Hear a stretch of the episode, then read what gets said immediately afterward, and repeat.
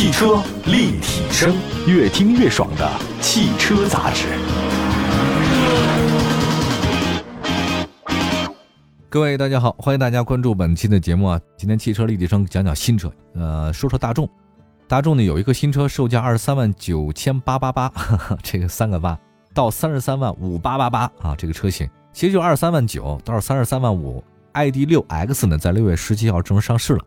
这是上汽大众的车型，一个新车发布呢，继续加码纯电动车市场。那对于这款全新的纯电 SUV，上汽大众的销售总经理呢于金明说了，ID. 点六 X 是一款呢 E 时代为一家人打造的智能纯电大空间 SUV，高颜值、高智商、高电量的特点。车身尺寸来看的话呢，车长是四八七六啊，这个轴距是二九六五。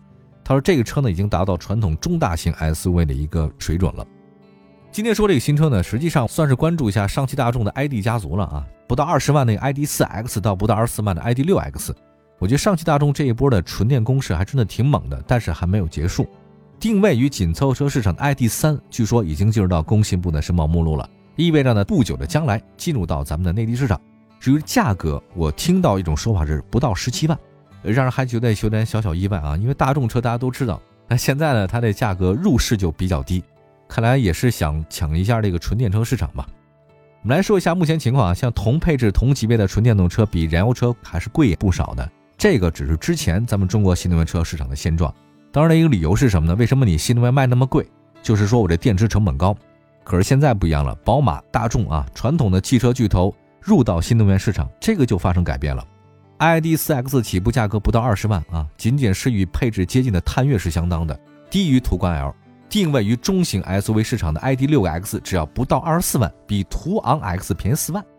我觉得上汽大众呢有实际行动告诉了我们中国消费者啊，电动车其实可以不贵的，甚至比燃油车还要更便宜的。啊，其实啊说句客观的话，我觉得 BBA 的纯电产品在当下中国市场的境况呢是不大一样的啊。大众的 ID 啊，它这个系列所受到的关注呢远远超过其他传统外资企业的电动车产品，所以大家对它期待呢好像挺高的。您各位想想看啊，我查了一下，上汽大众投资多少钱做这个事儿呢？是一百七十亿啊，这个还是前两年的一数据了。我觉得哪怕它只卖了十万辆车，分摊到每辆车的成本要十几万，所以上汽大众呢，确实是在投资新能源方面是大手笔。包括我自己啊，就是就是，我觉得很多人看到那个大众的 ID 系列，第一反应呢，我觉得可能电动车主嘛，确实有一种与众不同、属于未来的身份啊，所以我认为这个是这个缩写。但是事实上的 ID 呢，在大众体系当中啊，有个确切的说法，其实就是大众希望呢把 ID 啊这个做成一个家族化的造型。大众认为我们这个 ID 是偶像的意思啊，所以我觉得大众希望走一条不太大众的路，区别于传统车企，但是又跟新势力呢不太一样。好吧，分析了一下它的 ID 的名称啊，回到本节目的主题，为了降低石油消耗，减少汽车的尾气排放，现在咱们国家呢确实在大力推动纯电，但是很多消费者呢偏向燃油车。因为燃油车使用很方便，保值率也比较高，更重要的是买的价格。在大众之前，我们看了一下，不少品牌的纯电动车价格远远高于同级别燃油车。我咱们就以比亚迪为例吧，秦 Pro 的起步价格是七万九千八，换装电动机变身为秦 Pro EV 以后，起步价格达到十四万九千九。宋 Plus 起步价格是十一万五千八，变成宋 Plus EV 以后呢，涨到十六万九千八。同一个车型。换成电动机加电池以后，价格贵了两到三万之间，或者更多。那么，我想问一个问题：您会在什么情况之下去选择电动车？我觉得不仅咱们琢磨这事儿，其实很多卖车的那个汽车厂家也琢磨，就什么情况之下你会选择我的电动车？首先，第一点安全性；第二，便利性；第三个舒适性，达到客户的心理需求，这才最重要。那么，另外一个是定价必须合理啊！绝大多数消费者喜欢的就是物美价廉的商品。目前的纯电动车市场里面，宏光 mini EV 是成功案例。其实很多人质疑宏光 mini EV 不够安全啊，不够智能，这个续航里程也不太长。但是你想想看，三万以内的起步价格，让它上市以后表现相当的不俗。到底这个车为什么那么成功？价格真的是太有优势了啊！不管里面有没有什么安全气囊什么的，也不管什么其他配置，价格便宜就是硬道理啊！我这稳占一头就是价格。那么还有一个 mini EV 为什么热销啊？就是因为它可以很好的满足日常代步需求，而且使用成本不高，满足大家心理预期，同时极具竞争力，这样的电动车自然会热销。深耕中国市场的大众，他能不懂得中国消费者的需求吗？完全不会的。最早来到中国合资品牌就是它。于是，全新的 ID 家族选择在定价上一步到位。那为什么大众的纯电动车的售价可以低于同级别燃油车？其实这是看它的竞争力的体现。ID.4X 和 ID.6X 都是大众最新的 MEB 的平台。按照计划，这个平台将推出七十款纯电车型。大众、奥迪、斯柯达、西亚特这些品牌都会基于这个平台推出纯电车型。到二零二二年年底之前，将有二十七款纯电动车推出。大众集团的目标是二零二五年实现年销一百万辆纯电车。因为整体体量太大了啊，大众在这个成本控制方面其实挺有优势的。这个供货商嘛，他这个你买一个东西跟买采购一百个东西价格完全不一样。反映到大众身上呢，就是它的价格很有竞争力，降低单车成本，这个产品的综合竞争力是非常的强。从 ID.4X 到 ID.6X 到即将到来的 ID.3，大众现在选择的是十五到三十五万元的纯电动车市场作为突破口。这个跟国内纯电动车市场的消费升级有关系。刚才说到了那个五菱宏光的 mini EV 啊，这个三万左的价格确实卖得很火。但是啊，我觉得别忘了啊，不是所有人都喜欢价格这么低的。虽然低价格的五菱宏光 mini EV 排名这个销量榜榜首，今年前五个月交强险数达到十二万八千四百三十辆，但是十五到三十五万元的纯电动车依然很受欢迎。排名第二的 Model 3前五个月总交强险数量是六万八千一百九十六辆，特斯拉 Model Y 前五个月总交强险是三万五千零五十七辆，而且五月份达到一万两千辆。Mini EV 当然固然卖了十二万辆，这个没毛病啊，但是排在其后的特斯拉卖六万多辆。我现在很想知道，卖这么多辆的五菱宏光 Mini EV，它赚的钱跟那特斯拉 Model 3是一样的吗？这就是你薄利多销，还是说我主打精品？这两个完全不一样的思路啊。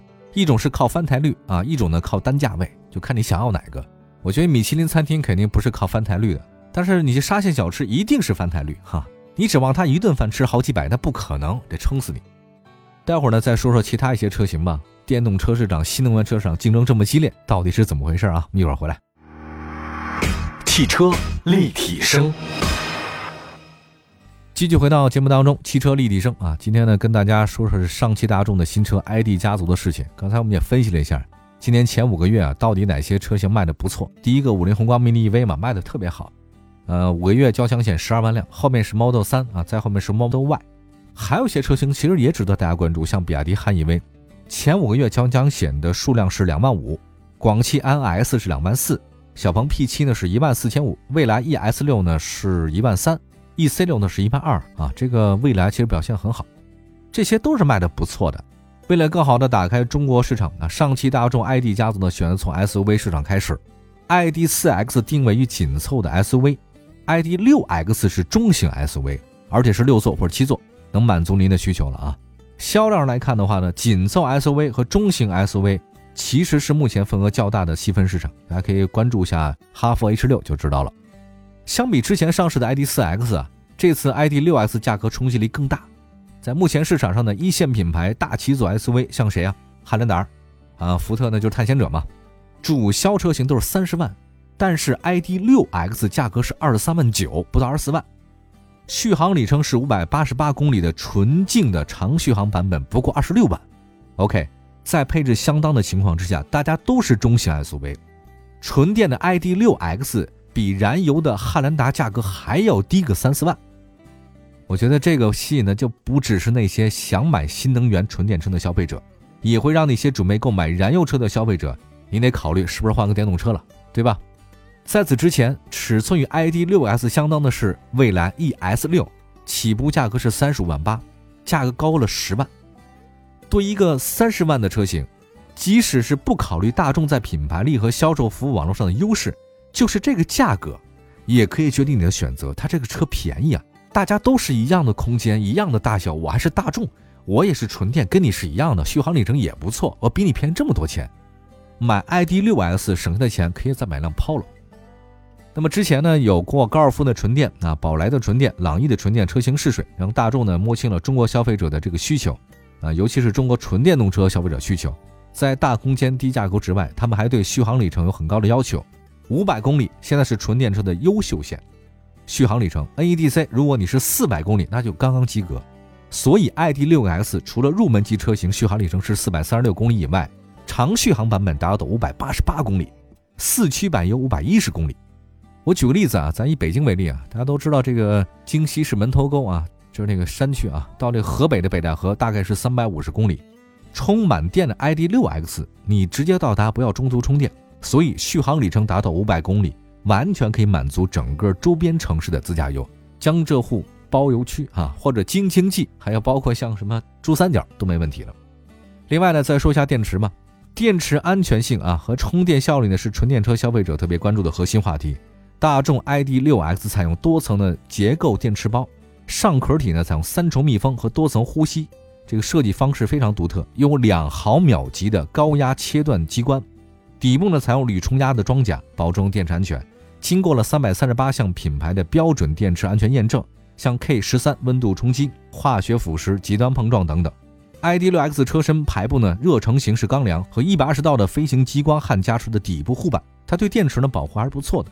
充电方面的话呢，ID.6X 充电十分钟行驶呢是一百公里，从零到百分之八十的电量要四十分钟。同时呢，大众还加速了充电网络，计划在二零二五年之前，通过它的合资公司，计划建设一万七千个快速充电桩。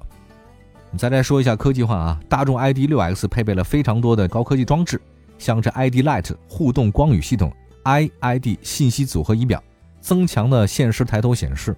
同时，ID.6X 呢还配备 iQ Driver L2 加级的这种自动辅助，全车有四个环视摄像头，一个多功能摄像头，十二个超声波雷达。三个毫米波雷达，并且采用 Mobileye iQ4 驾驶辅助的系统芯片，三百六的全景影像，全速自适应巡航，车道保持等等吧。另外再看售后方面，大家也不用特别担心啊，就大众这个售后网络实在是比较多的，尤其是首任车主终身免费的道路救援和首任车主的终身免费的车辆保养，还有八年或十六万公里的三点安全。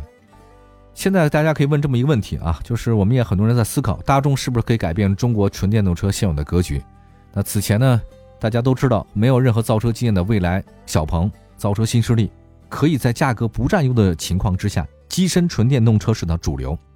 那么现在呢，上汽大众它以同级别低于你新势力车型的数万的价格入市，一定会让很多人心动的。所以打法上来看的话，上汽大众啊，跟同样来自上海的国产特斯拉比较像啊，借助体系的优势啊，价格可能会更低一些的。还有一个啊，就是现在高性价比的 ID 家族呢，整个定型车是上市了。上汽大众呢，现在在电动化还有包括智能化方面的步伐呢全面提升。那么在传统燃油车企呢，向这个新四化转型当中啊，它算是走出了比较坚实一步。